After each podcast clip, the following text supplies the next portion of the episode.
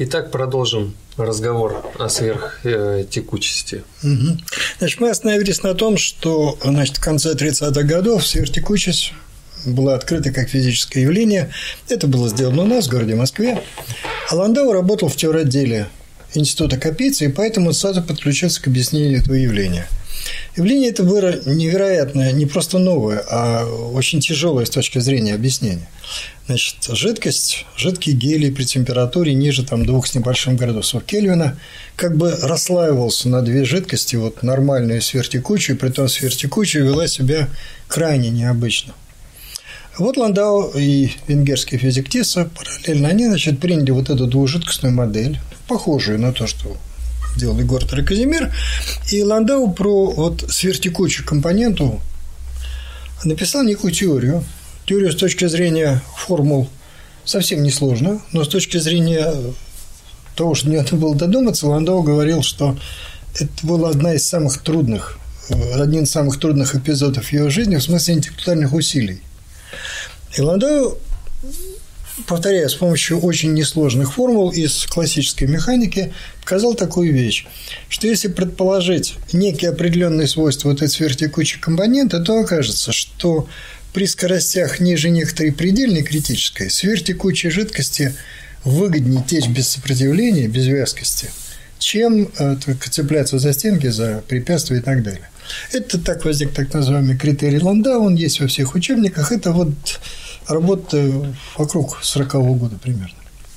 Эта двух, двухжидкостная модель, она э, довольно много объяснила в экспериментах Капицы по сверхтекучести. Она получила признание, вот. Но в институте Капец не он один занимался исследованием сверхтекучей жидкости. Значит, тогда у него начал работать очень молодой физик, прикомандированный из Грузии, Тбилиси, с такой длинной фамилией Андроникашвили. Еще интереснее его звали. Его звали Элифтер Луарсабович. Как интересно. Это замечательный человек. Он замечательный не только сам по себе, как блестящий физик, но и то, что это родной брат знаменитого Ираклия Андроникова, который в свое время это известный литературовед, кроме того, блестящий артист и блестящий рассказчик. Есть очень интересные записи э, так называемых устных рассказов Ираклия Андроника об истории нашей литературы, много о чем. Вот. Так что это родные братья. И вот э, Элефтер Андроникашвили начал экспериментировать с жидким гелием, придумал прибор для измерения вязкости жидкости, уже который вот смесь, как бы нормальный с вертикучей.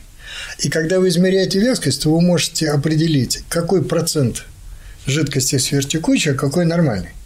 Он придумал прибор для измерения вязкости, его с тех пор так называют маятник Андроникашвили или стопка Андроникашвили. Красивая очень идея. Он провел измерение этой вязкости. Кроме того, это хрестоматийные сегодня канонические результаты. Выяснилось, что действительно, как и предполагалось в теории, по мере уменьшения температуры – сверхтекучая компонента, ее процент возрастает, нормальная падает, ну, все так похоже. Но кроме того, Андрей Кашвили еще начал изучать, как ведет себя сверхтекучая жидкость в вращающемся стакане. То есть он ее раскручивал, смотрел, что будет.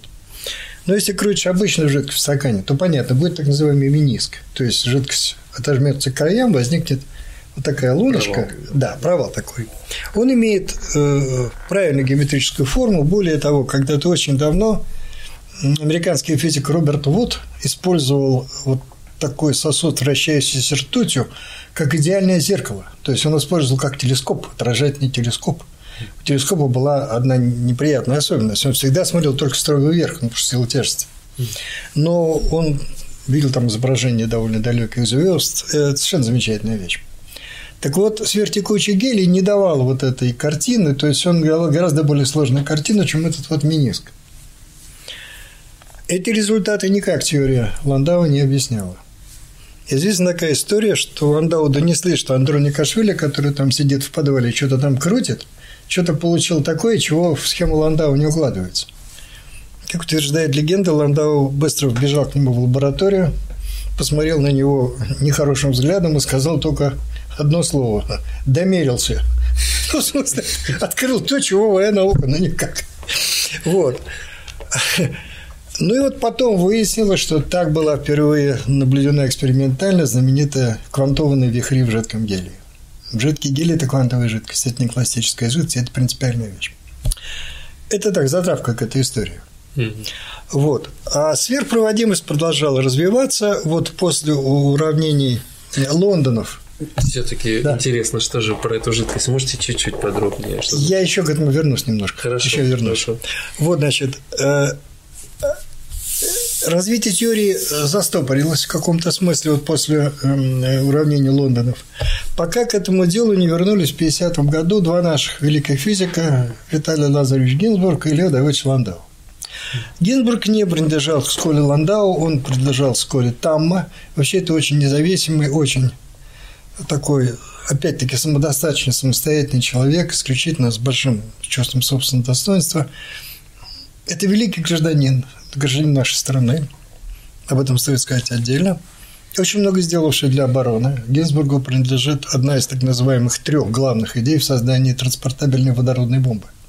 Первую водородную бомбу взорвали американцы – но это было сооружение размером с трехэтажный дом, они его соорудили на острове, рванули, остров, естественно, исчез, вообще исчез, маленький островок был. Но никаким самолетом ее увезти было нельзя. А первую транспортабельную бомбу, которую можно кинуть в самолет, наши сделали. И тут золотая доля была, в том числе и Виталия Гинзбурга. Я не знаю, какие отношения у Гинзбурга были к властями – но Гинзбург за свою жизнь получал только ордена «Знак почета». Вот «Знак почета» – это был советский орден, самый последний. Вот когда уже нельзя не дать, а давать не хочется, давали знак почета. Это было, ну, это не награда вообще, это для людей такого калибра это вообще безобразие. Ну и кроме того, Гинзбург в 2003 году получил Нобелевскую премию вот, за работу с Ландау, кстати, вот, ну и так далее. Вот, ну и э, в 1950 году а Гинзбург и Ландау сильно продвинули вперед вот эту феноменологическую теорию сопроводимости, феноменологическую в том смысле, что она не вникает в микроскопическую природу явления. Она пишет уравнения, где входят там поля, вот такие макроскопические величины, а, и которые объясняют конкретные эксперименты. Есть целый разряд таких теорий, целый класс, и они оказываются очень успешными. Более того, в некоторых инженерных областях используются именно такие теории, потому что инженеры с ними просто работают, они дают расчетный аппарат для конструирования конкретных устройств. А то, что там внутри делается очень вещь, в общем, это, это и не нужно. В каком-то смысле фенологической теорией является гидродинамика. Гидродинамика описывает движение жидкостей и газов, не вдаваясь в их атомарную структуру. Пишется уравнение Эйлера, уравнение Навье-Стокса, уравнения там какие-то еще другие макроскопические, все объясняется. Чтобы рассчитать, как поплывет корабль или полетит самолет, вам не надо знать, что э, газ состоит из атомов. Это не нужно. Вы просто умеете его описывать на уровне больших величин, на уровне микроскопических переменных. И вот в 50 году Гинзбург и Ландау пишут удивительную совершенно теорию. В каком смысле удивительную? Она, с одной стороны, базировалась на развитой до этого теории Ландау фазовых переходов второго рода, о ней тоже пару слов скажу, а с другой стороны, удивительным образом скрещивала эту чисто статистическую, чисто макроскопическую, чисто классическую теорию с квантовой механикой. Это был некий гениальный прорыв, вот как у Бора. Помните, он классическую физику дополнил квантовым постулатом и получил золотые результаты, угу. которые навсегда и которые связаны с уверением. Также и здесь, скрестив квантовую механику с большой физикой, с макрофизикой, физикой больших объектов, они получили уравнения, которые очень много чего описывали в сверхпроводниках. Это был следующий очень крупный шаг вперед по сравнению с э, тем, что сделали братья Лондона. Вот. А она, эта теория базировалась на общей теории фазовых переходов второго года Ландау, которую тот развил вот в 1937 году. Ландау занимался проблемой фазовых переходов. Проблема фазовых переходов – это вещь важная, нужная, но она там, понятно, превращение жидкости в пар, работа паровой машины, там, химия, много чего. Но самое интересное, что теорию фазовых переходов можно построить очень простые модели, которые очень просто описать математически, которые до сих пор не удается решить вот скажем, теория фазовых переходов в одноосной ферромагнетике вот на сегодня угу. остается одной из фундаментальных нерешенных задач теоретической физики. Это вызов теоретикам. Угу. Задача формулируется безумно просто. Есть решетка, в каждом узле сидит маленький магнитик. Магнитик взаимодействует так, что соседним хочется смотреть параллельно. Это обменное взаимодействие, это квантовая механика объяснила. Задача такая – выяснить, при каких температурах эти магнитики победят тепловые флуктуации, выстроятся в одну сторону, а при каких тепло их разрушит порядок и будет так называемая парамагнитная фаза, то есть не будет магничности. Все. На математическом языке это записывается в одну строчку. Значит, задача была поставлена в 1925 году. Было сразу же получено решение в одномерном случае для цепочки. Оно оказалось точным, но не физическим. То есть, одномерная цепочка к поведению реальных магнитов отношения не имеет. Дело в размерности пространства. 20 лет пытались решить эту задачу хотя бы для двумерной модели, то есть для вот магнитного слоя. В 1944 году великий скандинавский физик Ларс Анзагер ее решил, показав чудеса математической изобретательности. Вот. Потом это решение упростили и так далее. Это был очень важный шаг. А трехмерный моделизинг, то есть который вот при реальный магнит, который на столе, она не начинает до сих пор. Более того, на паре я не знаю, сколько коньяка уже выпито. Угу. Это совершенно серьезно, поскольку я... известный случай, когда спорили там на бутылку, на ящик на цистерну не знаю, но mm-hmm. на ящик коньяка спорили. Что вот-вот-вот через годик я предъявлю точное решение трехмерной модели лизинга. Это так начинается. До сих пор решения нет. Это интересно вот в каком отношении. Это чистая теоретическая физика, точнее даже чистая математика. Мы все знаем про объекты исследования. Мы все знаем про систему, мы не можем решить, потому что очень сложная математическая задача. Вот в теории элементарных частиц мы постоянно открываем что-то новое, там новые частицы, там вот Эффект. бозоны Хиггса, новые эффекты. То есть там есть модели, которые можно решать, но там никто не страхован от того, что построить новый ускоритель, там что-нибудь такое вылетит, чего наша наука не учитывает. А вот с этой задачей мы абсолютно все знаем. И проблема в одном – решить. Причем эта задача решена на машинах, решена очень точно с помощью приближенных методов. За эти приближенные методы американец Кеннет Вильсон в 1982 году получил Нобелевскую премию. Это редчайший случай, когда Нобелевскую премию дают за чистую теорию. Обычно экспериментаторы получают, и это глубоко верно, потому что они открывают новую физику. Теоретики получают сильно реже. Вот Кеннет Вильсон замечательный человек.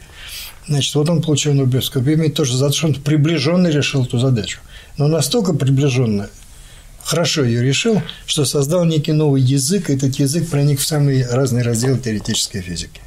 Сегодня понятие там Вильсоновские уравнения Реном группы, фиксированные точки, мы на них говорим.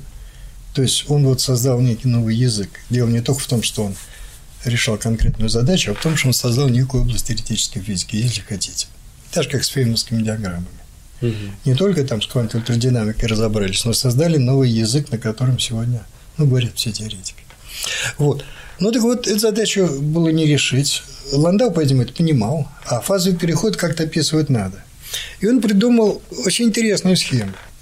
Значит, он взял науку термодинамику, которая еще в XIX веке была развита, и попытался применить термодинамические соотношения, а они вот там первый, второй, третий закон термодинамики, они железно установлены, Больцман их статистически обосновал, было ясно, что здесь правда в последней инстанции – и не вдаваясь в микроскопическое устройство конкретных материалов, Ландау построил теорию фазовых переходов, которая годилась бы для самых разных фазовых переходов, скажем, в ферромагнетиках, критическая точка газ-жидкость, переход сегментной электриках, много где.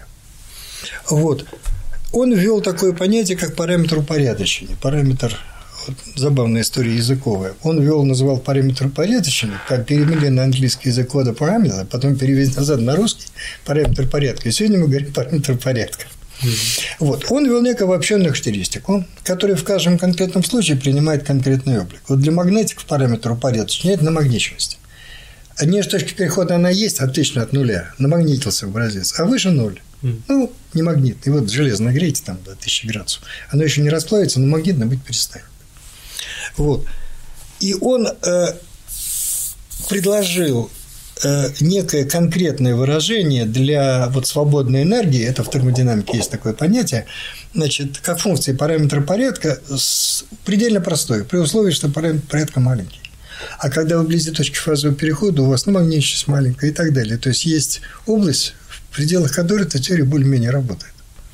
Он предложил разложить эту свободную энергию постепенно параметра порядка э, до тех степеней, которых достаточно, чтобы писать фазовый переход. На первый взгляд это выглядит как некое ну, волюнтаризм, жульничество, но уход от проблемы. Но штука оказалась невероятно плодотворной. Оказалось, что вот таким способом можно описать огромное количество фазовых переходов самых разных материалов. Так возникла знаменитая теория Ландау фазовых переходов второго рода, которой мы пользуемся и до сих пор, и опять-таки студентам читаем. Это красивая штука. Она объясняет, э, она описывает фазовые переходы, ничего не объясняя. Какая интересная mm-hmm. теория. Она не вдается в детали, она пишет общее соотношение, ну, как бы закон сохранения энергии, mm-hmm. Принцип возрастания энтропии. То есть пишет некие общие формулы, из которых следуют конкретные результаты. И эти конкретные результаты подтверждаются экспериментом. А почему так, она не описывает? А вот что там на микроуровне происходит, не описывает, она туда не уникает. И отчасти это был отход на заранее подготовленные позиции, по сути, вот микроскопические модели, типа вот этой модели, о которой я говорил со спином, не удается решить. Ну, люди ломают копья уже, уже такие методы применяют, что ты не выговоришь. Угу. То есть я могу выговорить, но это ничего никому не скажет. Вот. А вот это описывает очень много чего. В 1945 году, опять же, в городе Москве, открываются сигнетоэлектрические свойства титаната бария. Это сегодня, ну, титанат бария для селигнериков, это как вода для гидродинамики. Это основной объект. Открывают в Москве, в Физическом институте Академии наук. Значит, и тот же Виталий Ильич Гинзбург применяет теорию Ландау для описания фазовых переходов титаната бария. В 1945 году публикует работу. Выясняется, что теория объясняет и фазовые переходы первого рода в титанате бария – более того, в этой работе Гинзбурга было огромное число физических результатов, которые потом переписывали и которые всплывали в мировой литературе под другими именами. Это очень забавно. Когда берешь, читаешь статью Гинзбурга, думаешь, вот там он все же написал. А потом разные, в том числе очень крупные физики, это все переписали, ну, переоткрыли. Вот, значит. Ну и вот э, в 50-м году эти два великих человека решили применить теорию Ландау к всем проводникам. В чем проблема? Вот параметр порядков магнетики понятно, магничность. В нет электрики тоже понятно. Электрическая поляризация спонтанная. В случае перехода газ-жидкость тоже можно придумать хорошую вещь. Это хорошая вещь, это разность между плотностью жидкости и газа. И газа. Ниже критической точки жидкость и газ разные, и эта разность, она конечная. А выше критической точки, как на школе научили, разделить жидкость и газ нельзя. Там, значит, разница вот этих плотностей, она ноль тоже можно применить. Вопрос о сверхпроводимости в качестве параметра порядка что взять? Там же не на магнит, ничего такого нету. И вот тут придумала потрясающая вещь была. А взять вот ту волновую функцию, которая в квантовой механике существует. Но квантовая механика, она описывает отдельные частицы, а здесь мы опишем вот всю эту сверхтекучую жидкость, которую в свое время изобрели Гортер Казимир, а потом Ландау и Тиса – вот давайте весь этот сверхпроводящий конденсат, как сегодня называют его, опишем единой волновой функцией, вот, э, взятой из квантовой механики. И напишем уравнение теории Ландау, но применительно вот к этому комплексному объекту. Угу. Вот такой симбиоз, казалось бы, несовместимых вещей, равновесной термодинамики и квантовой механики. И чтобы подчеркнуть, что эта конструкция довольно искусная, в уравнение Гинзбурга-Ландау входит масса – Сегодня мы знаем, что это масса куперовской пары, то есть две электронных массы. Но тогда, чтобы подчеркнуть, что их наука напрямую ни с какой микроскопией не связана, Ландау говорил, где m – произвольный параметр размерности массы. Это может быть хоть масса Солнца. Это прямо написано в статье. Ну, специально, чтобы показать, до какой степени все это вот условно. Из теории Генсбурга Ландау сразу последовала масса... Во-первых, он объяснил все, что было. Но дальше пошли предсказания. И предсказание одно было очень важным, что все проводники бывают разные. Бывают первого рода, бывают второго рода. Все проводниках первого рода эффект Месснера возникает в том виде, вот в котором мы знаем с 30-х годов. Вот намагничивали, поле поднимали до первого критического, потом бах, и сопроводимость пропала. А бывают все проводники странные, второго рода их потом назвали которые до определенного критического поля эффект Месснера дают полный, а потом там вот есть некая промежуточная область, которая, в которой там вот и не полный Месснер, и это самое. И вот э, этим явлением очень плотно занимался, очень детально изучал. Совсем молодой тогда физик, пришедший э, к Ландау Алексей Алексеевич Абрикосов.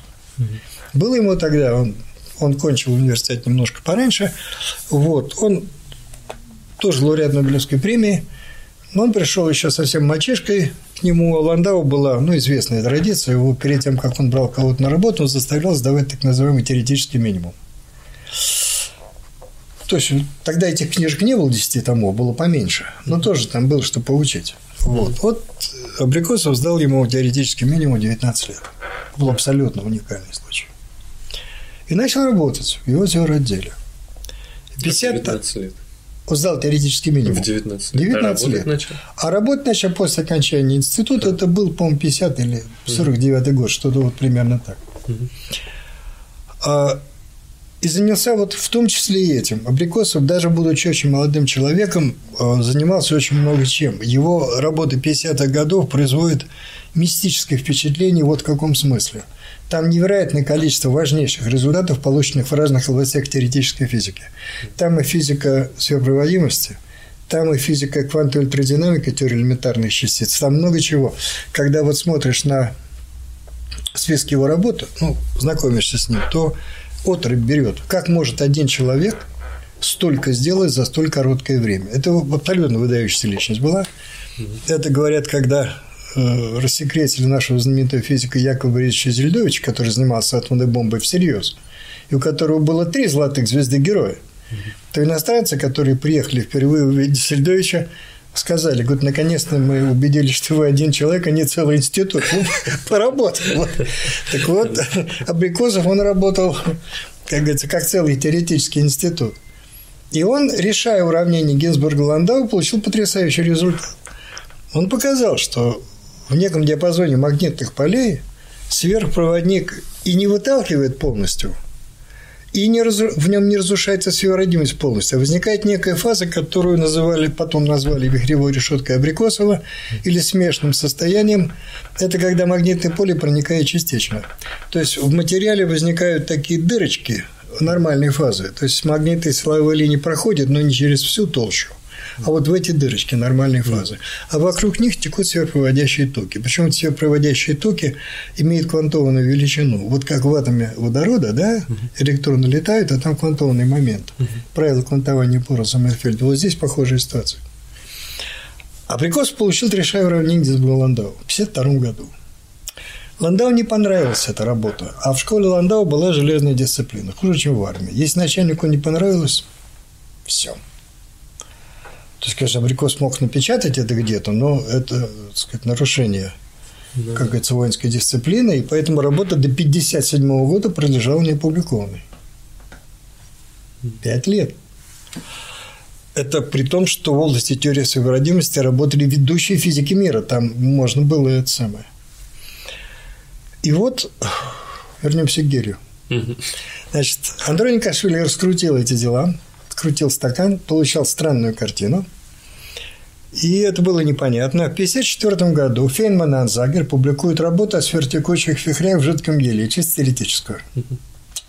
И выяснилось, что так Андроникашвили это вот видел эту вихревую решетку. То есть, когда вы крутите квантовую жидкость, она не просто однородно крутится и дает миниск, а там возникают квантованные вот моменты вращения в виде таких вот э, вихрей, вороночек таких. Вот. А, то есть там много таких вороночек? Много таких, и более того, чем быстрее крутишь, тем их больше. Ничего себе. Более того, э, это наблюдали экспериментально. Но самое интересное, что когда открыли пульсары, вон там на небе, то таким образом установили, что пульсары – это вращающиеся объекты со сверхтекучей сердцевиной, и там тоже есть вихри. Более того, по мере замедления вращения пульсаров эти вихри потихоньку исчезают – и по радиосигналу, принимаемому на Земле, можно вот определить по радиосигналу. В 70-м году была опубликована очень интересная работа в нашем журнале «Письма в жетв», где просто две осциллограммы, полученные на стакане с гелием и полученные в пульсарах, были положены одна по другой. Видно, насколько они похожи. Mm. То есть квантовая жидкость есть не только на Земле при низких температурах, но и в космосе, причем очень далеко. Вот. То ли Ландау, узнав работу э, Фейнмана и Анзагера, дал добро на публикацию, я не знаю историю, но в 1957 году работу Абрикосова напечатали. И тогда ты вспомнили, что Ошибников в 30-е годы видел что-то странное в поведении сверхпроводников. Вот и выяснилось, что он работал со сверхпроводниками второго рода. Эта фаза Шубникова – это не что иное, как вот эта фаза между верхним и нижним критическим полем. Это вихревая решетка, но тогда ее просто было не увидеть, ну, понятно. Времена были древние, старые. Вот. Вот за эту работу а Абрикосов в 2003 году получил Нобелевскую премию вместе с Виталдачем Гинзбургом, который получил Нобелевскую премию в том же коллективе, в том же году. Вот там три лауреата – Абрикосов, Гинзбург и английский физик Тони Легет. Это интересная история. Сравнить вклад Гинзбурга и Абрикосова с вкладом Легета нельзя. Легет, конечно, хороший физик. Он много сделал, он замечательный физик, но сравнить с тем, что сделали Абрикосов и Гинзбург, вот не в этой области, а вообще. Калибр этих людей, он разный. Вот. Ну, как всегда бывает. Русским дают Нобелевскую премию, когда уже не, нельзя не дать, а ну, западным 2000... людям, когда можно дать. Да, 2003, 2003 год. год и 57 как 2000... Да, это опять та же история. Сколько... Да, да, да. Вот тогда Гинзбург сказал знаменитую фразу, что угу. чтобы получить Нобелевскую премию, во-первых, надо жить долго. Не Гинзбург, Виталий Владимирович Гинзбург. А, Гинзбург, да, Виталий да. Владимирович Надо жить да, да, да, да, надо дожить. Вот это его фраза. Вот, значит. Ну и вот э, возникла вот эта самая вихревая решетка Абрикосова. В оригинальной работе Абрикосова, правда, есть небольшая неточность. Абрикосов а, получит решение уравнения Гесбург-Ланда и считаю, что решетка будет квадратная. Она на самом деле треугольная. Ну, так маленько, как говорится, ну, не угадал. Но все равно получилось, что она будет. Просто треугольная еще выгоднее, чем квадратная. Ну, великая работа, но мелочь. Вот, в 1967 году эту решетку впервые видели экспериментально. Вот там эти самые стружечки и все такое прочее, отдекорировали свою проводящую пленку, посмотрели, сфотографировали, и там треугольная решетка, ее просто видно. Эта фотография очень часто в учебниках по сверхпроводимости есть, иногда даже прямо на обложке. Mm. Вот.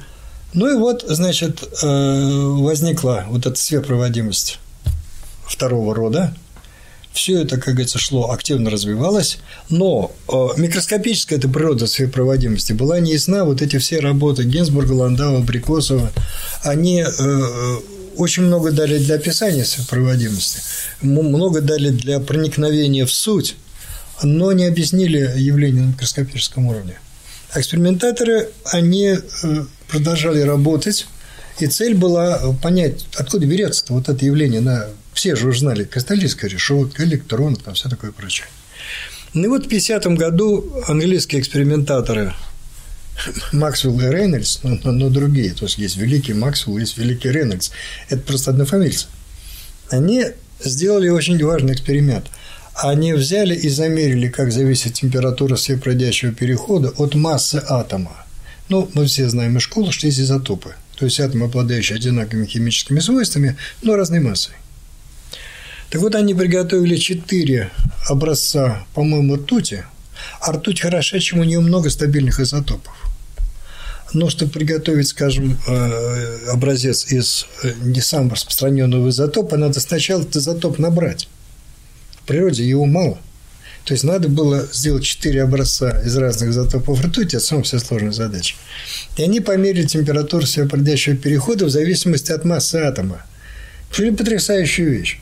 Оказывается, температура сверхпроводящего перехода зависит от массы атома. Не электрона, а вот атома кристаллической решетки. Ну, а ртуть, она тяжелая, там, сами понимаете. Таким образом, стало ясно, сверхпроводимость связана с динамикой кристаллической решетки. Конечно, сверх проводят электроны. Но электроны каким-то образом завязаны на решетку в том смысле, что от массы атома зависит температура перехода.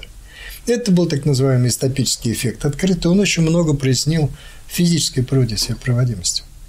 Стало ясно, что электроны каким-то образом вот взаимодействуют с кристаллической решеткой, это взаимодействие является ключевым. В том же 50 году английский физик с немецкой фамилией Фрёлих написал теоретическую работу, где рассмотрел такую вещь. Бежит электрон по кристаллической решетке, и второй электрон бежит. И вот оказывается, если учесть взаимодействие электронов с кристаллической решеткой, деформацией, то между электронами возникнет слабенькое притяжение. Вообще-то они отталкиваются, у них одинаковый заряд. Но вот за счет взаимодействия с решеткой может возникнуть слабенькое притяжение. Вот эта картиночка, она, она ярко, иллюстративно. Вот видите, там вот мне вот справа вот бегут электроны, да, вот один бежит, за ним другой, правая большая картинка. Один деформирует решетку, собирает, вот сколько он отрицает, он собирает ближе к себе плюсы. А собранные плюсы – это положительный заряд. И второй туда тоже как бы тоже стремится, стремится попасть. Mm. Эта картинка замечательная, она совершенно неправильная, но много объясняет. То есть физические явления немножко более сложные, а вот на таком уровне этом самом оно много позволяет понять. И Фрёлих, сделав, делал работу, где доказал, что между электронами в кристаллической решетке существует некое эффективное притяжение.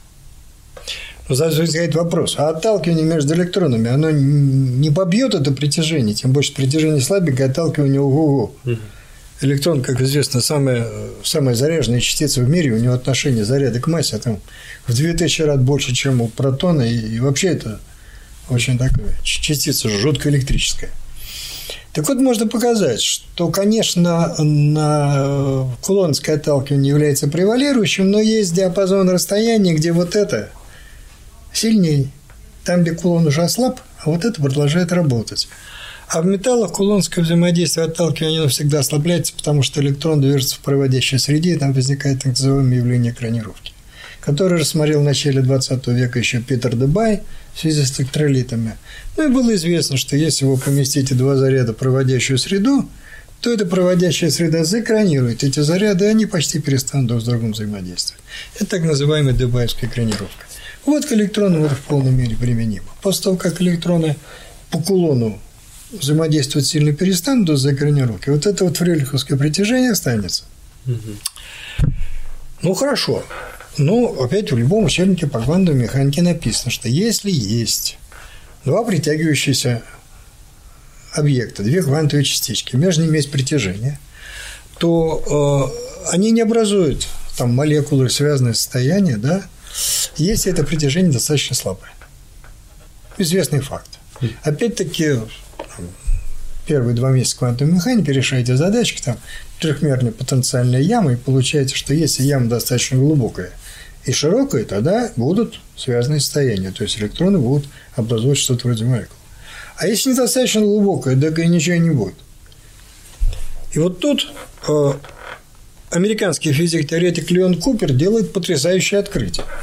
Он рассматривает взаимодействие двух электронов, притяжение вот за счет Фрюлиха, но не просто э, один на один, а когда в металле существует еще так называемые заполненные фермисферы других электронов.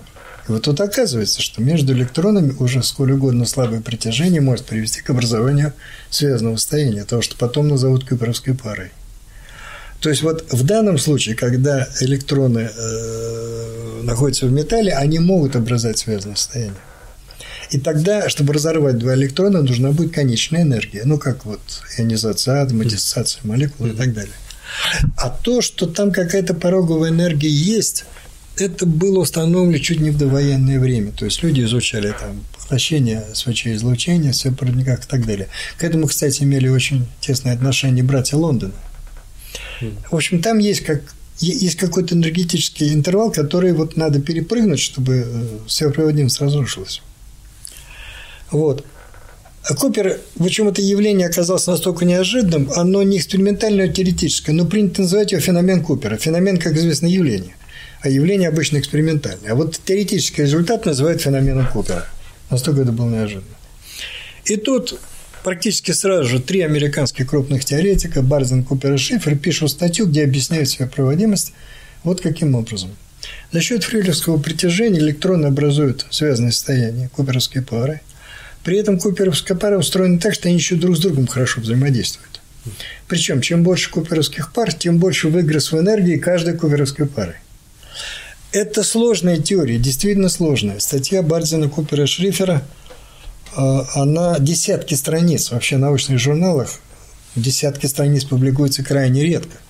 Она на русский язык давно была переведена, она издана была на русском языке еще чуть не в том же 57 году, там это все развивалось как ком с горы. Вот. А очень длинная статья, это действительно сложная физика, но тем не менее результат сухой остаток такой. При низких температурах электроны, вместо того, чтобы двигаясь сквозь решетку один поодиночке, образуют куперовские пары, связанные с состояние. А куперовские пары образуют гигантскую молекулу, так называемый конденсат, светопроводящий конденсат. Это и есть те светопроводящие электроны, которые в двухжидкостной модели в свое время объявили город Казимир. А те, кто в конденсат не попал, это те нормальные электроны, которые фигурируют в двухжидкостной модели. При этом конденсат устроен так. А чтобы вырвать из него отдельный электрон, необходимо потратить конечную энергию. Ну вот, все мы знаем, что если градусник разбился, то ртуть вытекла на пол. Но она не разлилась, как вода. Она в шарике.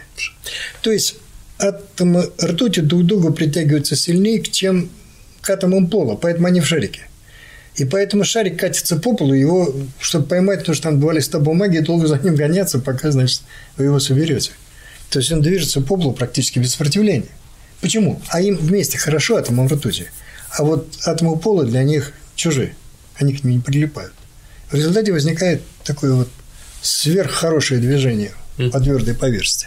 Вот электроны в кристаллической решетке при низких температурах образуют примерно то же самое. Возникает гигантский ансамбль электронов, в котором можно выделить куперовские пары. Куперовские пары взаимодействуют друг с другом, стабилизируют друг друга, как в фазовом переходе, когда один спин там заторчал, есть хороший глагол в русском языке. Соседи потянул туда же, все они выстроились в одну сторону, всем хорошо. Все поддерживают друг друга вот в этом вот направлении. Также и здесь куперовские пары поддерживают друг друга с точки образования вот этих куперовских пар. И получается большой выигрыш в энергии. Значительно больше, чем если бы пара была одна. Феномене Купера пара была одна. А в теории Бардина Купера Шифера там целый гигантский ансамбль. И вот этот гигантский ансамбль а, и может идти сквозь решетку без сопротивления, потому что на вырывание отдельных электронов из этого ансамбля должна быть затрачена конечная энергия. И до неких скоростей ему выгоднее бежать как целому – чем терять как говорится, бойцов по дороге. А вот вопрос, по какому принципу одни электроны образуют пары, а другие не образуют? Дело в том, что здесь речь идет о, только об электронах проводимости. То есть тех электронов, которые в металле Сейчас. обеспечивают электропроводность. Да. Это не те электроны, которые в атоме сидят на внутренних оболочках. Они об этом ничего не знают, им знать не надо. А на внешних оболочках? А на которые, которые вот коллективизированы, которые угу. обладают проводимостью. Теперь так. Э, то, что я рассказал, это верно при нулевой температуре. Теперь давайте греть ее проводник. Тогда что произойдет? Ну, за счет тепловой флуктуации из этого конденсата начнут испаряться отдельные частицы, потому что есть конечная энергия тепловая, да, и э, при низких температурах для некоторых электронов ее хватит, чтобы оттуда испариться. Будет очень напоминать, вот у вас жидкость, а над ней что? Насыщенный пар, да? Кто-то вырвался, основные в жидкости, но немножко воздух влажный над поверхностью. Вот при конечной температуре вот такая история – Значит, если я начинаю греть э, светопроводник дальше, то все больше испаряется, а чем меньше куперовских пар осталось, тем они хуже друг друга стабилизируют. И поэтому процесс идет лавина, по нарастающей. Чем я сигней подогрел, тем менее устойчивый стал вот этот сверхпроводящий конденсат. Тем быстрее с ростом температуры он подвергнется полному разрушению, которое происходит при критической температуре. Угу. Вот такая история. И при ТЦ все электроны станут нормальными, а ниже ТЦ часть светопроводящая, часть нормальных. Светопроводящая – это кто в конденсате, а нормальный – кто испарился. Mm. Таких тоже при конечной температуре такие всегда есть. Вопрос, а это всегда при э, определенном значении числовом температуры или вот. это всегда процесс размазанный? Нет, у каждого, у каждого э, светопроводника есть своя критическая температура. Если материал идеальный, там без примеси, без ничего, то температура перехода примеряется очень точно. Ну вот, например, стопический эффект почему удалось установить? Да потому что температура всепроходящего перехода в ртути померили с точностью до 4 разрядов. Там разница в третьем-четвертом разрядах. Это надо было просто еще выловить. То есть ТЦ была померена с точностью до 4 частичных разрядов. Вот. В материалах неоднородных, материалах сплавах, ну, там бывают размазанные переходы. Это целая наука, она какие книжки написаны. Там, конечно, не так. А вот в таких модельных, чистых материалах это строго определенная температура. Она определяется атомными константами материала, там вот степенью силы взаимодействия электрона с решеткой, много чем. И вот тут стало понятно, почему хорошие проводники не любят быть все проводниками. Что такое хороший проводник? А электроны в нем с решеткой взаимодействуют слабо и рассеиваются на колебания решетки слабо, поэтому он хороший. Но раз взаимодействует слабо, то образование куперовских пар не будет происходить, поскольку вот эта сила межэлектронного взаимодействия слишком маленькая. А плохой проводник – это когда электрон с решеткой взаимодействует сильнее. Электрон рассеивается на колебаниях решетки чаще. Но это значит, что и фрюлиховское притяжение будет происходить. Оно будет более эффективным. И стало понятно, почему плохие проводники – это хорошие сверхпроводники, и наоборот. Это вот наука это все объяснила. Ну и были количественные параметры получены. Теория, она, теория Бардина Купера Шрифера, вот там следующая картиночка у вас есть. Вот там есть э, формула, вот-вот-вот. Вот она позволила дать явное выражение для температуры перехода. Вот первая формула. Наконец-то у нас формула. Да, да, да. И вторая Э, связывает вот щель в спектре возбуждений, то есть вот та энергию, которая необходима для разрыва одной квадратской пары, связывает с температурой перехода. Теория дала конкретные предсказания. Вот там видите цифры 1, 14 и так далее, и там 3, 53. Угу. Это можно было промерить в эксперименте. В эксперименте была известна температура перехода, и с помощью э, оптических и термодинамических измерений была известна вот эта самая щель в спектре. И вот эти 3,53 воспроизвелись с очень хорошей точностью. То есть у разных материалов эта цифра оказалась от 3,5 до 4,5. Ну, то есть, если вот у нас сейчас формулка есть, может быть, мы ее немножко просто прокомментируем, чтобы Да, это, эта формулка это в этом нуждается. Значит, что входит в выражение температуры перехода? Вот H омега дебаевская делить на К – это мера жесткости кристаллической решетки. По ученым она называется температурой Дебая, а фактически это мера жесткости. Насколько жесткой является кристаллическая решетка. Вот чем жестче решетка, тем больше эта величина, и тем при прочих равных условиях выше температура своеводящего перехода. Дальше стоит экспонента показатель, который стоит минус единицы делить на вот это же, это константа вот этого электрон-фанонного взаимодействия. Mm-hmm. Чем сильнее электрон-фанонная связь, тем больше температура перехода, потому что видите, экспоненты хитро устроены. Там и минус, и в знаменателе. Mm-hmm. Вот. Но эта формула сама по себе конструктивна, то есть сюда можно подставлять цифры, сравнивать с экспериментом, что и было сделано практически сразу же. Но еще она показывает, почему так долго теорию сверхпродимости не могли создать. Вся теоретическая физика, как говорят э, ядовитые язвительные люди, говорят, она вся стоит на теории возмущения, то есть на методе малого параметра. В металлах вот это взаимодействие электронов с колебаниями решетки, оно обычно слабое. И по нему очень часто строят разложение, в общем, используют его как малые параметры и пишут всю науку. Здесь тоже есть малые параметры, это же, видите, там много меньше единиц. Но стоит оно в такой нехорошей функции, что она вряд ли разлагается. Вот этот экспонент – это такой хрестоматийный математический пример того, что функция вроде на вид график нарисуешь ничего плохого, а вряд ли лор не разлагается. Когда вы начнете разлагать, у вас все коэффициенты разложения получатся нулями. Это называется особая точка, функция называется неаналитической и так далее. И вот здесь Господь Бог с нами сыграл, как говорится, Злую шутку. Шу, злую шутку. Вот оказалось, что в теории сверхпроводимости вот эта малая константа связи входит вроде как и несложным образом, но теорию возмущения построить нельзя. А по поводу теории возмущения, значит, есть даже старая шутка, что физик-теоретик, когда его просят рассчитать устойчивый стул на четырех ножках быстро приносит ответы, касающиеся устойчивости стула на одной ножке и на бесконечном числе ножек, а потом всю жизнь уточняет устойчивый стул на четырех ногах. Это вот это, об отношении к методу малого параметра. Вот это как раз тот случай, когда вот не сработал. И поэтому потребовались интеллектуальные усилия могучих людей, которые вот с этой задачей справились. Кстати, один из авторов теории сверхпроводимости Джон Бардин, он единственный за всю историю Нобелевской премии дважды лауреат Нобелевской премии по физике. В статусе написано, что два раза не давать. Но для него сделали исключение. Это вторая его Нобелевская премия. Первая за создание транзистора. Ну, согласитесь, что не зря пошли на нарушение статуса. Вот. Ну и вот, значит, возникла теория. Она объяснила свойства очень многих вот низкотемпературных станций проводников – Кое-какие наметки были по поводу того, где искать новые проводники. В частности, была вот, вот эта Ашамега, которая там стоит. Говорили, ребята, эксплуатируйте жесткие решетки. То есть возьмите кристаллы, у которых очень, так сказать, твердая решетка, очень жесткая. Ну, алмаз там есть, да, но алмаз плохо, он не проводит там электрон проводимости нет. Как из него себе проводник сделаешь? Тут пришла, значит, стали предлагаться разные способы повышения ТЦ, возник некий теоретический бум, когда статьи, что надо искать там квазиодномерных соединениях слоистых, там теоретики начали тут предлагать варианты, вот о которых отец сказал, что за всю жизнь я от теоретиков не слышал этого разумного слова. Это уж он так. Вот.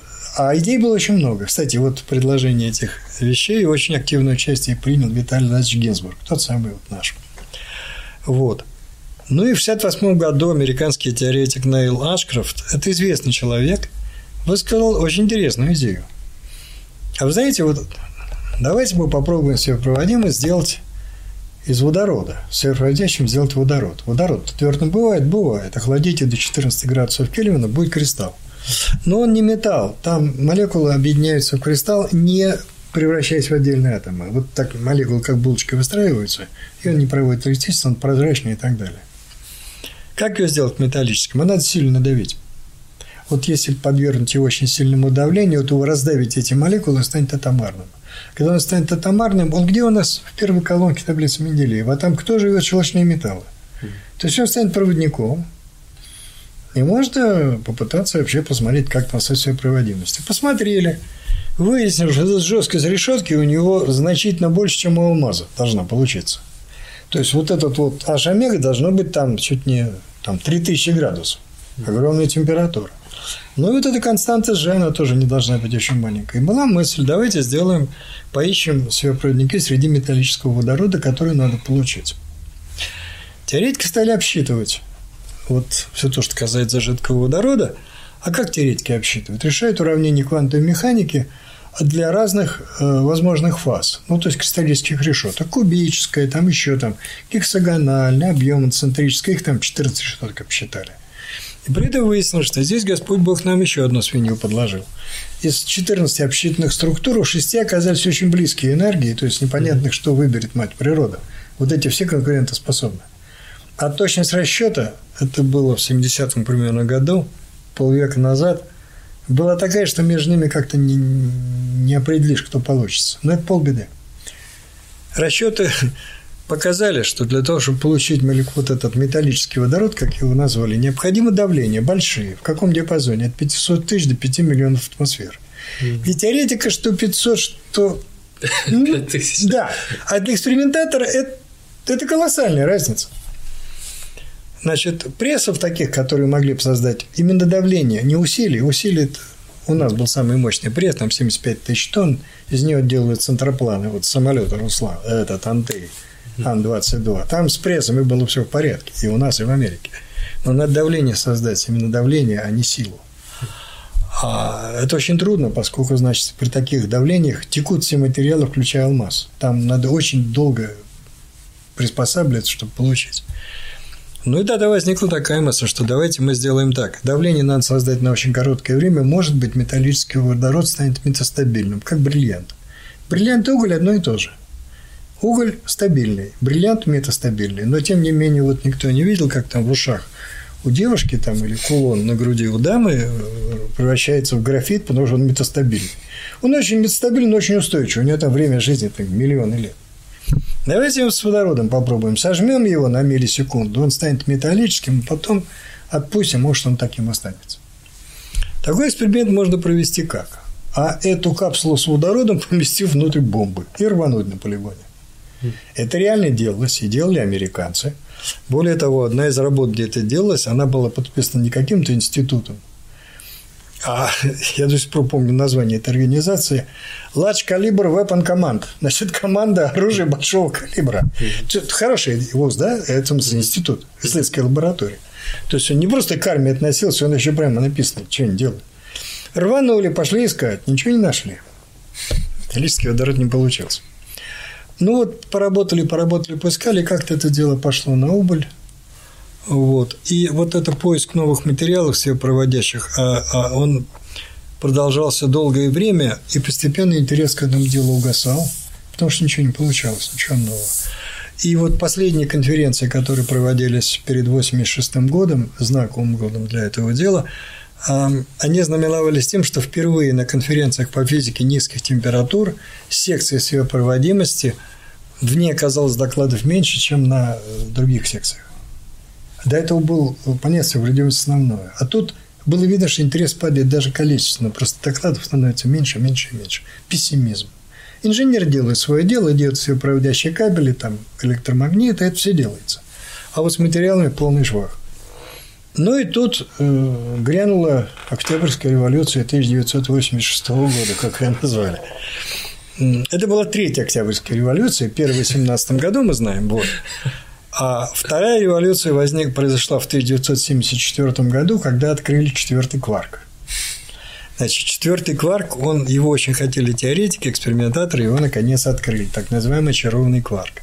Остроумные американцы тут же назвали это Октябрьской революцией, потому что, ну, знали там. В октябре произошло.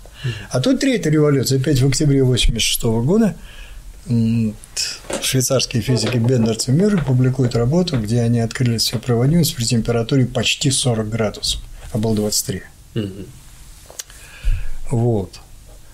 Но перед тем, как вот рассказать об этой замечательной истории, э, я немножко вот тут, эм, когда Бардин и Купер Шифер написали свою теорию, вдруг выяснилось, что Николай Николаевич Боголюбов, наш физик и математик, знаменитый, выдающийся великий человек, еще в 1947 году придумал некоторые так называемые УВ-преобразования, некую математику, которая позволила построить теорию слабо неидеального базы газа, как раз направленную на создание теории сверхтекучести. И Боголев получил, э, что вот спектр, как говорят, возбуждений в сверхтекучем этом газе слабо неидеальном получается как раз такой, как нужен был Ландау для объяснения сверхтекучести вот, феноменологически на основании двужездкостной модели. И как только Бардин Купер Шифер предъявили свою теорию, Боголюбов мгновенно предложил вариант теории своей проводимости, более простой, воспроизводивший их результаты вот на основании этого УВ-преобразования. Работа появилась практически сразу же. Более того, в том же 1958 году была издана книжка, она тоненькая, но очень содержательная, которая так и называлась «Новое в изучении э, теории проводимости» или «Новое в теории своей проводимости», как-то вот так звучало. Это было замечательное достижение, оно было отмечено с Ленинской премией, и Николай Николаевич – это известнейший человек, он очень много сделал в теории частиц и в математике. Это была такая личность совершенно замечательная, вот. И он тут тоже, вот, э, как говорится, предложил свой вариант теории. В-преобразование признано, его знают из-за границы, и называют иногда преобразованием Боголюбова Намбу, ну, по имени одного японского ученого, который тоже нечто подобное предлагал. Вот это было, как говорится, наша физика была готова к этому теоретически. Вот это очень важно. В 30-й год экспериментальная физика была готова к тому, чтобы продолжить изучение вот этих нескольких температурных явлений. Уже были созданы лаборатории. А теоретическая физика была готова не то, чтобы, как говорится, воспринять результаты. Наши очень много сделали. Уравнения Гинзбург-Ландау, они до сих пор широко применяются. На их основании рассчитывается огромное количество конкретных сопроводящих устройств.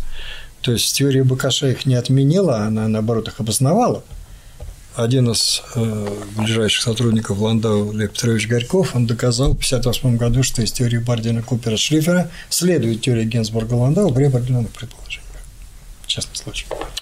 Вот. В этом смысле наша наука оказалась готовой к этому делу и сама внесла очень серьезный вклад во все эти вещи. А абрико, о работах Абрикосова я говорил и так далее. Вот. Ну, а в 86 году вот грохнуло, что называется – это было замечательное время, я его хорошо помню. Значит, практически сразу же, вот тут э, не классический, тут надо открыть вот где-то у нас был этот самый Беднерц и Мюллер, вот они, да. Ну и вот первый график экспериментальный, видите, вон там, зависимость распределения температуры, вот видите, что освободимость начинается в районе 30 градусов. Это были первые еще материалы не оптимальные – это была некая смесь керамическая, лантана, там э, еще не оптимальный состав. Потом, когда там заменили барий на стронций, сразу температура стала 38-40 градусов, то есть резко выше, а здесь еще так немножко повыше. Вот. И, и восхитительность севродимость, как потом ее стали называть, была обнаружена в материале, но совершенно не имевшем никакого отношения к старым севопроводникам. Это были тройные оксиды, то есть смесь там в ступке толкли, буквально в толки потом спекали в печке. Получалась керамика довольно такого э, вида, ну, не казистого, черная, но как кирпич, только черная. И вот оказалось, что у нее проводимость при очень высокой температуре, и буквально через несколько месяцев американский э, материаловед Пол Чо сообразил, что где надо заменить, чтобы температуру перехода поднять аж до 90 градусов. То есть он заменил, и получился проводник, который сегодня называют и Баку, и ПКО, раз, два, три. Это все одно и то же. И 3 барий 2 купром 3 О7 минус дельта, у которого температура была перехода 90 градусов. Угу. 90 – это выше температура кипения азота. А азот, он не просто дешевый, он бесплатный. Почему бесплатный? Потому что жидкий азот получается по ходу получения жидкого кислорода. Его просто сливают. И жидкий кислород нужен для металлургии, а жидкий азот вы просто выливаете как ну, побочный продукт получения жидкого кислорода. А жидкий кислород получается в промышленных масштабах.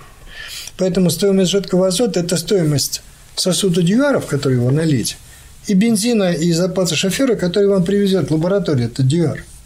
Он в советское время э, жидкий азот стоил 14 копеек литр. Почему-то было модно сравнивать с ценой пива. Я не знаю почему. Крошка пива стоила 22 копейки, а литр жидкого азота 14 копеек. Ну и поскольку вот эта керамика очень легко приготовлялась, вот это 1, 2, 3, то у нас тоже сразу все это получили. Более того, было такое время, вот немножко напоминаю, что на революционной, но там все не с маузерами бегали, а каждый человек носил в карманчике вот на ту на кармане пиджака в одном таблетку вот и три бари купромос проводящую, а в другом маленький самарий кобальтовый магнитик. Это очень сильный постоянный магнит. Их тоже выпускали, они были тоже недорогими. И человек приходил в лабораторию, где был жидкий азот, ему тут же наливали азот в чашечку, он клал туда таблеточку, демонстрировал эффект гроба Магомета. Это можно было продемонстрировать в этой комнате. Вот. И есть даже запись, когда сам академик Гинзбург наблюдает, как ну, в открытом воздухе, не в каком-то там криостате, там, обвешенном трубками, там, насосами, а прямо здесь видно, как магнитик висит – и там промежуток между ним и сверхпроводящей таблеткой. Вот это было замечательное время. Ну и возникло, конечно, э, огромное число предложений, как использовать. Тут и магнитная левитация, то есть поезда на магнитной подушке, тут и бог знает чего. Сгоряча э, мэрия Японии приняла решение, что одна из линий токийского метро будет вот на магнитных подушках. Там все бегали с радостными лицами. Более того, в Японии, говорят, даже стали выпускать набор там типа детского конструктора, значит, где были смеси этих вот, ну, три окисла, окись бария, окись итрия и окись меди, а ступка и пестик, в котором ты мог дома растолочь, ну, а печка там, по 500 градусов спекания, не очень большая температура, но не в газовой плите домашней, но повыше немножко. И ты мог получить высокотемпературный сыроводник дома. Сейчас замечательно. Вот. Это действительно было замечательное время. Во-первых, э, как-то вот э, это очень сильно э, прибавило оптимизма тем, кто занимался проводимостью. Но, как я уже успел сказать, это, кроме того, побудило правительство разных стран выделить деньги на науку, науку физическую, науку низкотемпературную. И были программы организованы, и много чего другого. Так что, действительно, в каком смысле была революция, уже без кавычек. А, несколько лет физики вот за счет этого дела хорошо довольно финансировались, и все, ну, как знаете, как четыре индийских мудреца слепых, значит, потрогали слона, один сказал, что слон похож на колонну, другой, что на веревку, третий там на тряпку, один поставил хобот, другой там ухо и так далее. Также здесь выявлено, что физики имеют отношение к проводимости, даже кто и никогда не занимался. Но небольшие денежки оттуда все равно происходили. Это было важно. Это было важно. Ну, постепенно оптимизм. Да, вот здесь на этой картиночке хорошо показано, как росла температура всепроводящего перехода. Довольно быстро были. Все это в течение буквально года происходило. Там хроно, хронология видна. Были получены все проводники с температурой 108 градусов, потом 125 и потом 133. Вот это а, соединение, куда входит ртуть, интересно, да, с ртутью началось, ртуть в каком-то смысле закончилось. закончилось, да.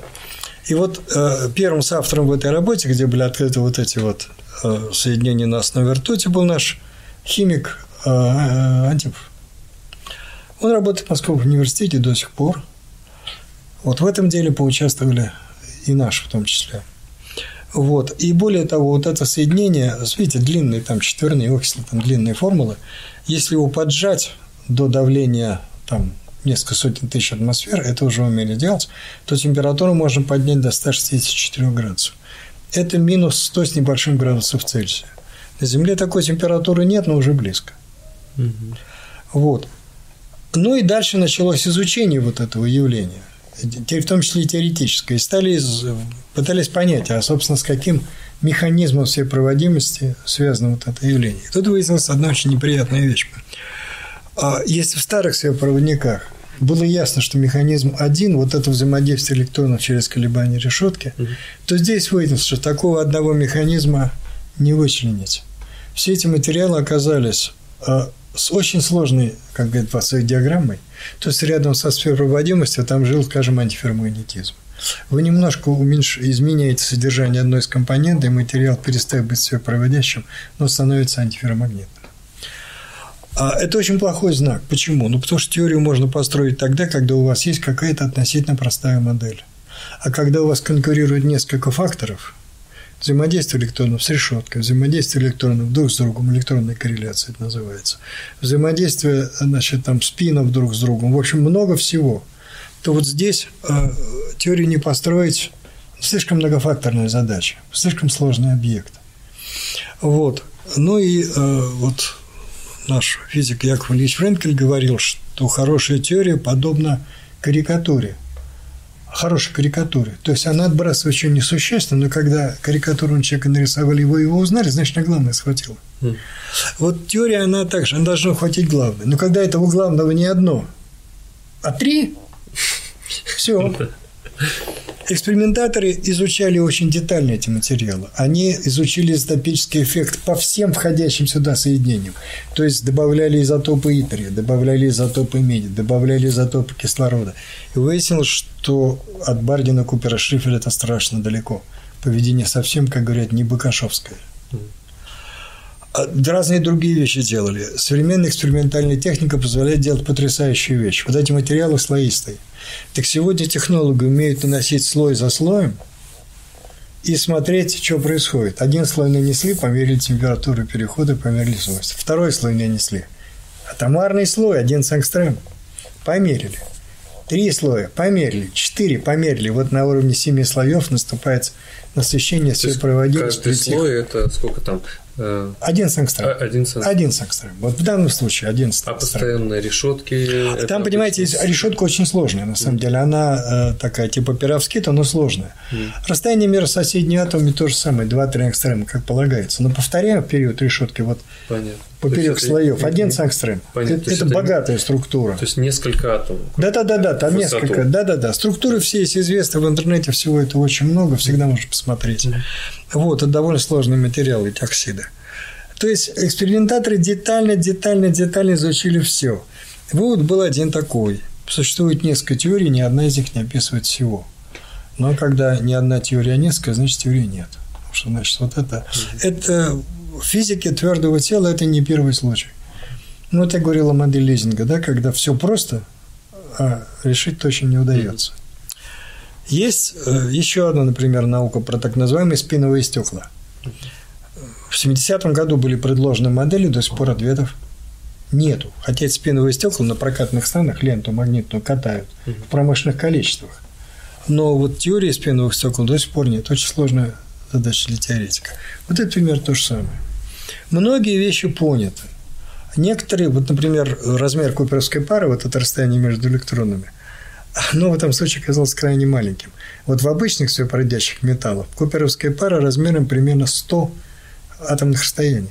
То есть куперовская пара, электроны летают в куперовской паре, а между ними еще примерно миллион электронов, а они через этот миллион друг друга видят. Здесь куперовская пара в плоскости размером примерно 10 ангстрем, а между плоскостями полтора. То есть пара тесная, вроде как жесткая. Да, но это-то и плохо, потому что в обычной теории всей проводимости Бардина, Купера, Шифера обратный размер этой куперской пары используется как малый параметр.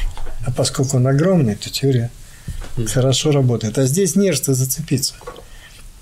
Вот поэтому материалы существуют. Более того, есть примеры их применений.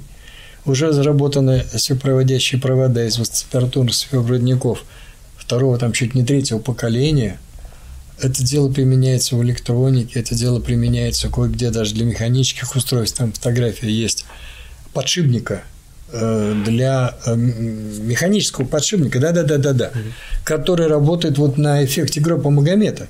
То есть это подшипник, где вал крутится внутри вот этого отверстия дырки, он сверху не касаясь его, за счет вот подталкивания магнитного потока. Это сделано с теплодурствия проводников. Ну вот. В Америке где-то на Лонг-Айленде есть кусок линии электропередачи, небольшой совсем, который эксплуатируется, в котором используются эти вот провода. Вот. То есть вот такие вот э, вещи есть. Но это не получило того распространения, которое ожидалось в славном 1987 году. Тогда была эйфория, ажиотаж и много чего еще. Вот. Ну и кроме того, по ходу работ, вот эти открытия подстегнули эксперименты э, в области температур вообще, и по ходу дела были открыты совершенно неожиданные вещи. Вот в 90-м году мы впервые научились синтезировать а вот здесь, да, диаграмма, которая показывает, как температура перехода менялась э, с годами. Угу. Ну, вот видно взлет до 160 градусов. Вот. Значит, Э, в 90-м году были ну, открыты ну, материалы. Перебью, да, да, вот да. здесь вот есть и 203. Это вот об этом разговор впереди. Понял. Я надеюсь, что хоть, хоть коротенько я об этом скажу. Это достижение самых последних лет. Понял, понял. 2015 год. Угу. Вот. По ходу дела, значит, были открыты новые модификации углерода. Это никак не связано было с этим делом. Были открыты фуллерены. Это молекула углерода, в которой 60 атомов, которые имеют форму футбольного мяча. Причем футбольный мяч напоминает буквально – то есть там пятиугольники, шестиугольники. Его даже одно время в русском языке пытались называть футболен, но название не прижилось. Это не издевательское, не анекдотическое, а вот на полном серьезе.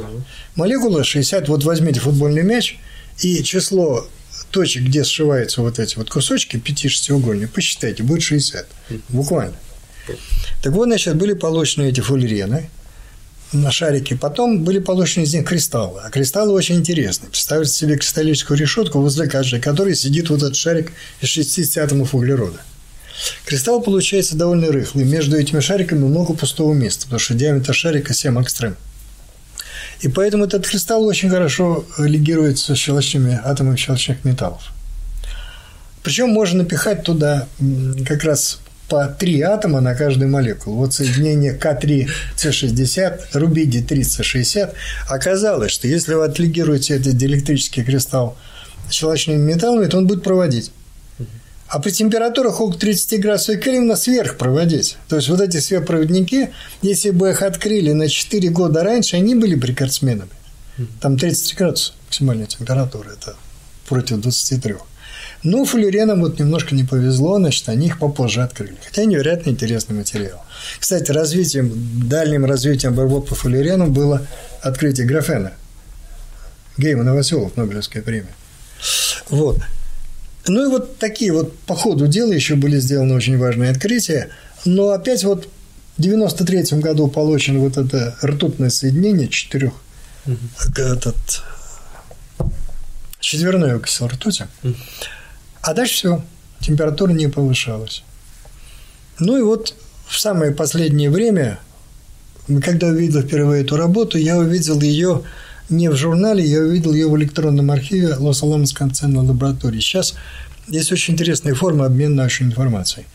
Есть электронный архив, куда вы просто выкладываете вашу работу без рецензии, без ничего. Ну, так там модератор смотрит, чтобы там уж не было такой, ну, каких-то там стихов или какое-то там издевательства, там слов неприличных. Остальное все пиши на здоровье. И робот фиксирует не просто дату положения этой статьи, а час, минуту и секунду. Угу.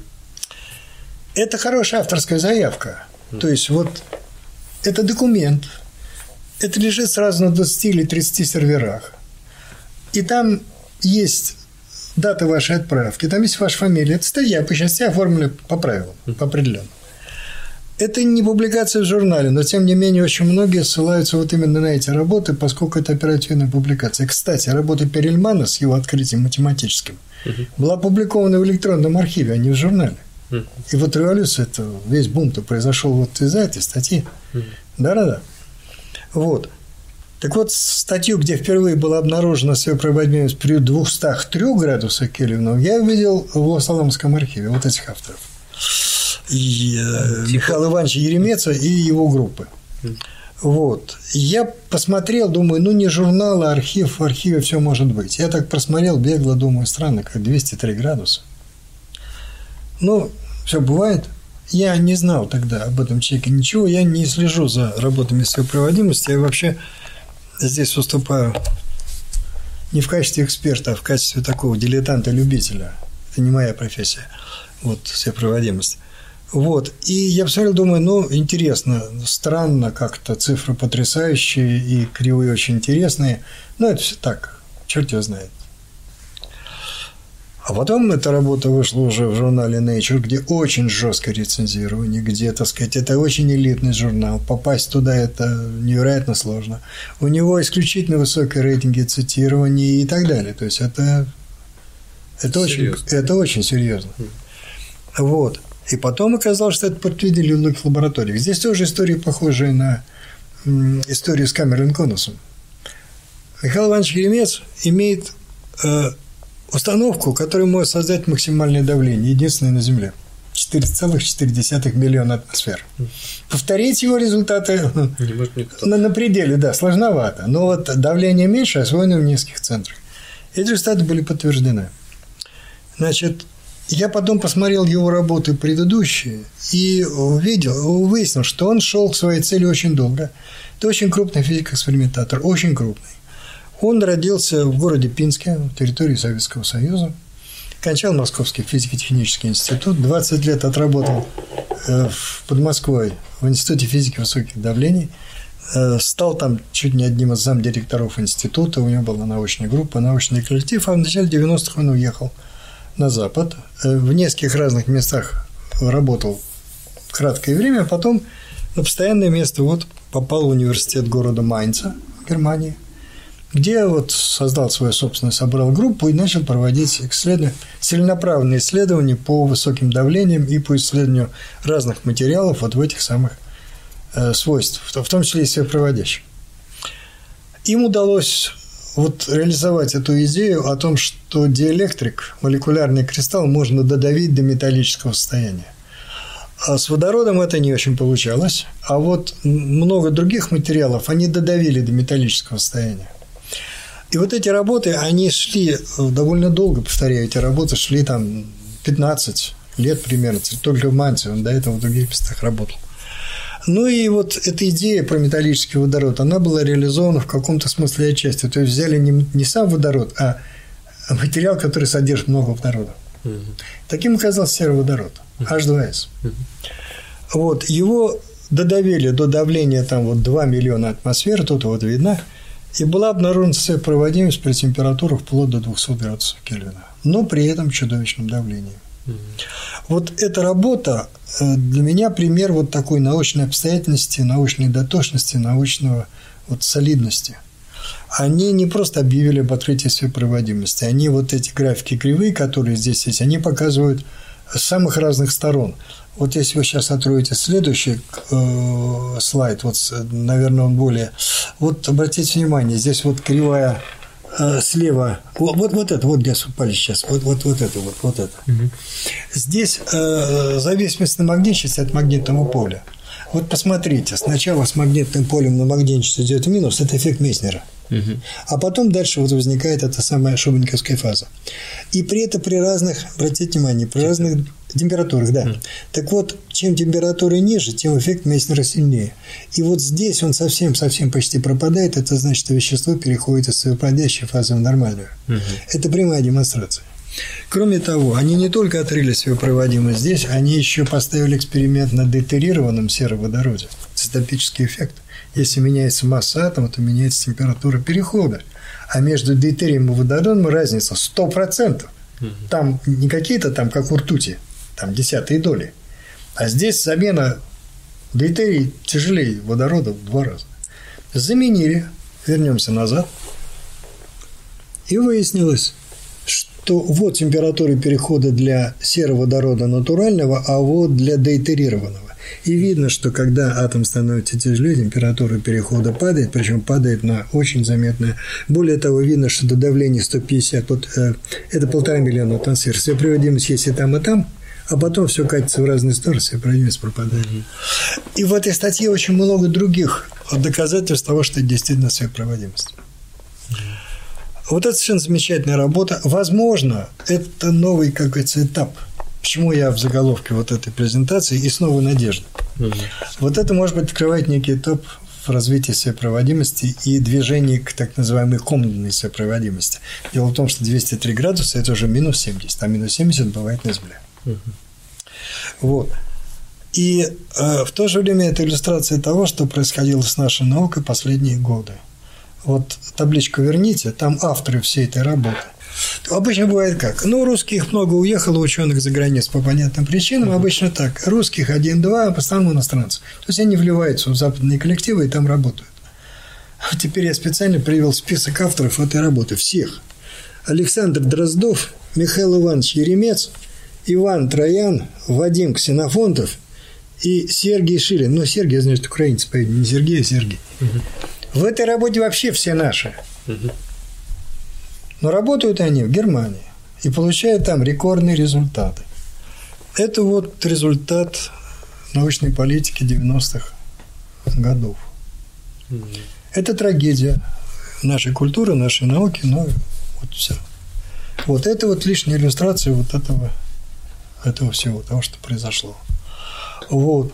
Ну и, э, чтобы, не знаю, не хотелось бы на этой минорной ноте заканчивать, э, Еремец, он продолжает работать по части поиска металлического водорода настоящего. И последняя его, э, и последняя его работа, вот самый последний слайд, видите, металлический водород 2016, вопросительный знак. Они дожали капсулу уже с чистым водородом до давления около 3 миллионов атмосфер. Вот посмотрите, как интересно. Вот была проводимость как функция давления, да, вот сопротивление раз, а тут скачок на 4 угу. порядка. Очень похоже, что это переход в металлическую фазу. Может быть, они уже видят металлический водород. То, о чем так предсказывали теоретики еще в 1968 году. То, что предсказывали теоретики в 1968 году. Я не знаю, так или не так. Вот эта работа, она лежит в электронном архиве. Она там была, возникла больше полутора лет назад, но в журналах ее нет. Возможно, это связано с какими-то вот возражениями резидентов и так далее. Вот работа про э, сверхпроводящий сероводород появилась довольно быстро. А это до сих пор лежит. Возможно, там какие-то нашли дефекты, недостатки. Может быть, идет какая-то дискуссия с другими экспериментаторами. Э, не знаю, в чем дело. Но, тем не менее, вот поэтому я поставил вопросительный знак. При том, что сама группа вот э, профессор Емец – это очень достойные люди, очень на серьезном уровне работающие, и, их результаты говорят о том, что вообще все это крупные научные достижения. Угу. Ну вот, значит, вот таким образом все устроено. Возможно, это новый старт в 2015-2014 годах данные. Возможно, это очередной старт перед дальнейшим разочарованием, пока сказать трудно. Но вот работы ведутся, и интерес ее проводимости, он по-прежнему достаточно такой обозначенный, ясный, видный. И повторяю, что это еще интересно не только потому, что, может быть, мы из проводящих там электродов, проводов будем делать поезда на магнитной подушке, а поезда на магнитной подушке сегодня есть. Ну, вот в Китае знаменитый там этот поезд ходит над Шанхай до аэропорта. Само по себе замечательная вещь. Надо замечать в каком отношении. Поезд развивает скорость, по-моему, до 400 70 километров в час, а длина трассы 30 километров. Вопрос, зачем его это надо? Разогнался и остановился. Но, тем не менее, как техническое достижение, которое внедрено в быт, это, конечно, очень важно. Вот. Возможно, и такое наступит. Пока гарантий никаких. Но то, что вот все эти работы очень сильно продвигают экспериментальную технику и теоретическую физику, это безусловно. И в этом смысле, конечно, это очень само по себе событие важное – отрадное и, как говорится, Думаю, что на этой, оптимизм. на этой ноте, наверное, можно завершать сегодняшнюю беседу. Да. Мне лично ничего добавить практически нет возможности никакой. Э, очень интересно, потому что я практически ничего из этой области не знал. А, вот. Ну вот, я рад, что, как говорится, что-то вот такое новое интересное удалось рассказать, и что мы в каком-то смысле восполняем с вами пробел, да. который существует в наших масс-медийных средствах. У нас в телевизоре в основном кто там убийцы, бандиты, Да, еще чего-то, а вот мне кажется, что вот этому бы тоже надо было уделять. И еще раз внимание. хочется вот как бы такую мысль э, обо- обозначить, что э, вот что вот у нас приходил профессор Григорьев э, и рассказывал тоже немножко о себе, о своей жизни. Что вы в прошлый раз рассказывали о своей жизни, что было интересно в юности, в студенчестве позаниматься э, радиолюбительством, Да, да, да, э, да, да, техникой. важно. То есть мы вот договорились до того, что, видимо, э, ребята, которые сейчас э, больше связаны там, с программированием, с IT, возможно, они те самые, так сказать, юные вот э, э, светлые головы, которые э, смотрят ну, на что-то техническое, на науку, на какие-то технические сферы, но вот э, у себя дома. Э, Возможно, то есть э, какие-то старты э, получат ребята, которым, возможно, интересна физика. То ли в школах, в каких-то специализированных, то ли в вузах. э, А вузах всегда, мне кажется, студент, который пришел там на кафедру и сказал э, профессору, а можете меня чем-нибудь занять? То есть он всегда будет принят. Конечно, конечно, Да. конечно, конечно,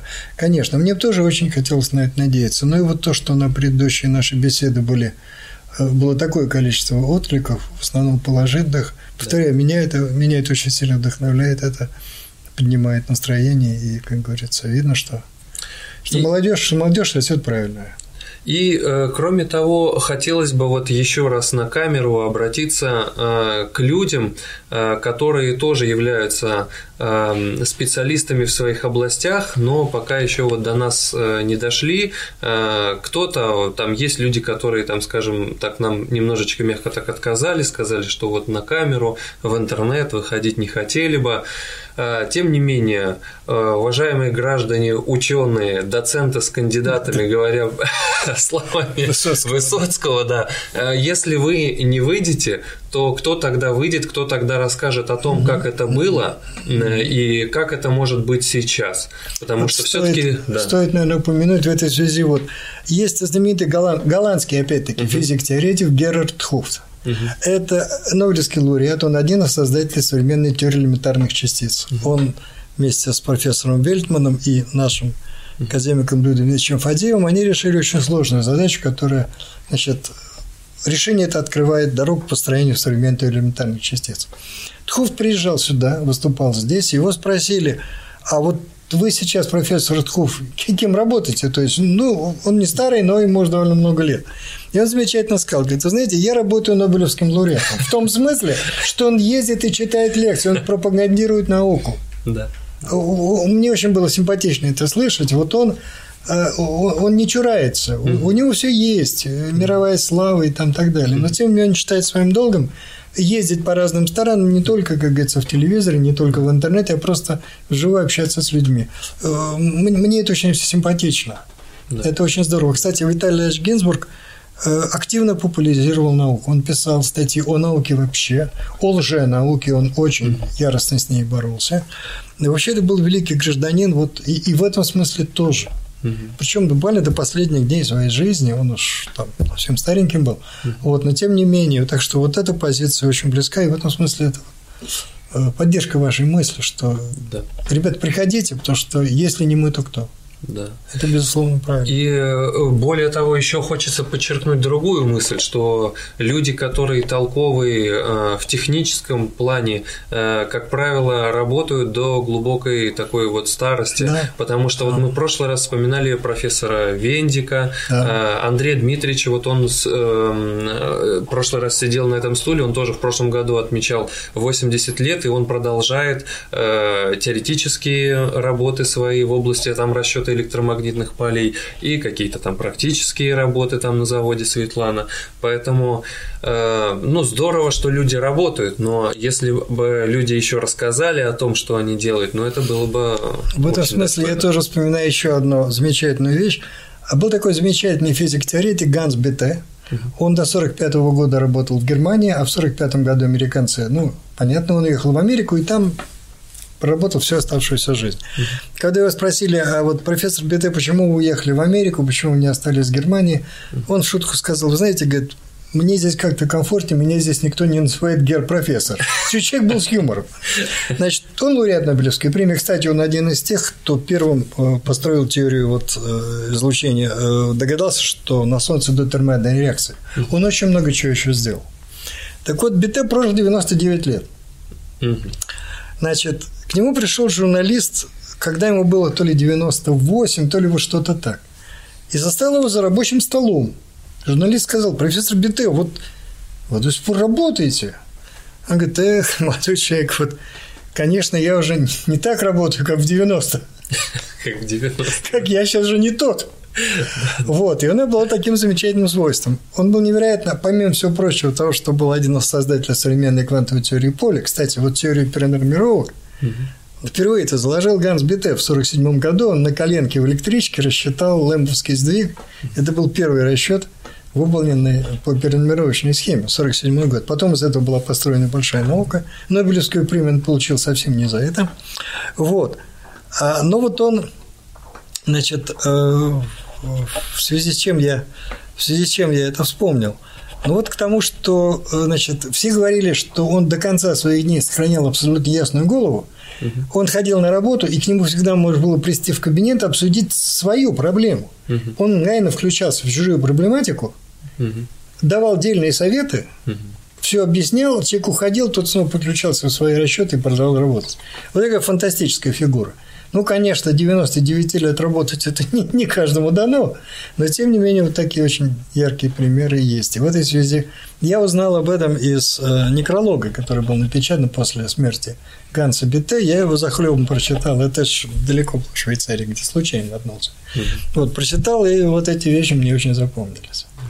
Вильсон, э, кстати, Ганс Бите первым, кто поздравил Кеннета Вильсона с получением Нобелевской премии, есть замечательный снимок. По-моему, там Бите радуется больше, чем сам Вильсон. У Бите такой счастливый вид, Вильсон тоже довольный. Вот. Но Бите, по-моему, еще больше доволен, что вот этот молодой парень, который у него работает, получил Нобелевскую премию. Ну, а мы, так сказать, э, на такой уж ноте, раз уже завершаем, мы тогда Александра Ивановича попросим к нам в следующий раз э, с новой темой. Спасибо большое за приглашение. Я, правда, пока не придумал, чего я могу еще рассказать. Ничего Хорошо, страшного. Подумаю, что это. Подумаю. Спасибо, Сереж. Спасибо, спасибо. большое. Всего хорошего. Спасибо. До свидания.